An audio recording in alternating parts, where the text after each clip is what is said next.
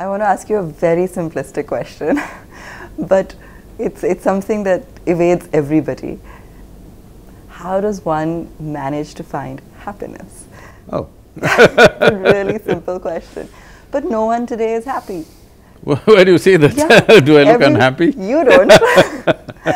so many people around us are just not, or they're not be able to be happy for other people or just with what they have necessarily. They're always looking for the next, next goal, purpose, something. Um, it could be material vindication. It could be ex- experiential. Anything. One simple thing is, every human experience has a chemical basis to it. Okay.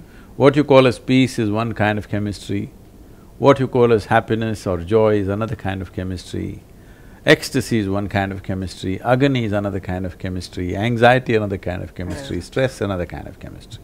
All levels of pleasantness and unpleasantness is rooted in a certain chemical background within you. Okay. Or in other words, what you call as this is a certain chemical soup. Okay. The question is only, are you a great soup or a lousy soup? Okay. Now, if I give soup making ingredients to ten different people, the hmm. same ingredients, ten people will not produce the same soup. True. Ten soups will taste in ten different ways, though the ingredients are same. Similarly, all of us are made with the same ingredients. Right. But see in how many different ways we made ourselves. So it's time to pay attention to soup making, that this is a great soup, this is not a lousy soup. Okay. If you establish a chemistry of blissfulness, Right. that's how you will be. This is what we are teaching people. We are not advising people to be happy or peaceful. We are teaching them how to engineer your chemistry the way you want it. Okay. You create a chemistry of blissfulness, then why are you bothered about being happy? That's how it'll be. In fact, Sadhguru, you've in fact created an organization where there is a lot of, I mean, people are volunteering, uh, they're happy. there's, a, there's a very positive uh, vibe and culture, uh, for instance. How have you managed to create uh, such an organization? Wonderful people around me.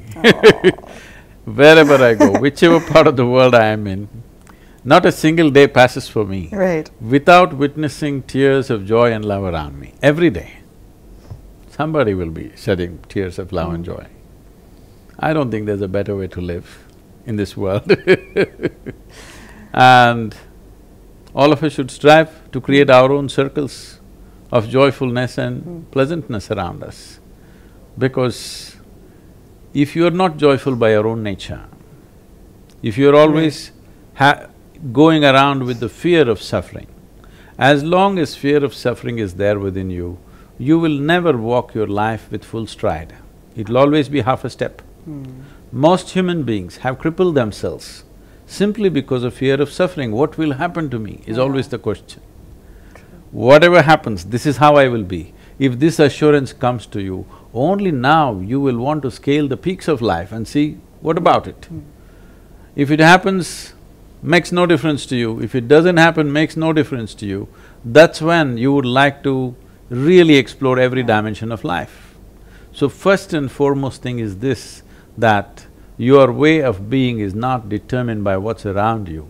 If you bring this one aspect to you, there is no fear of suffering. Once there is no fear of suffering, you will traverse the breadth and length of this life Right. without hesitation.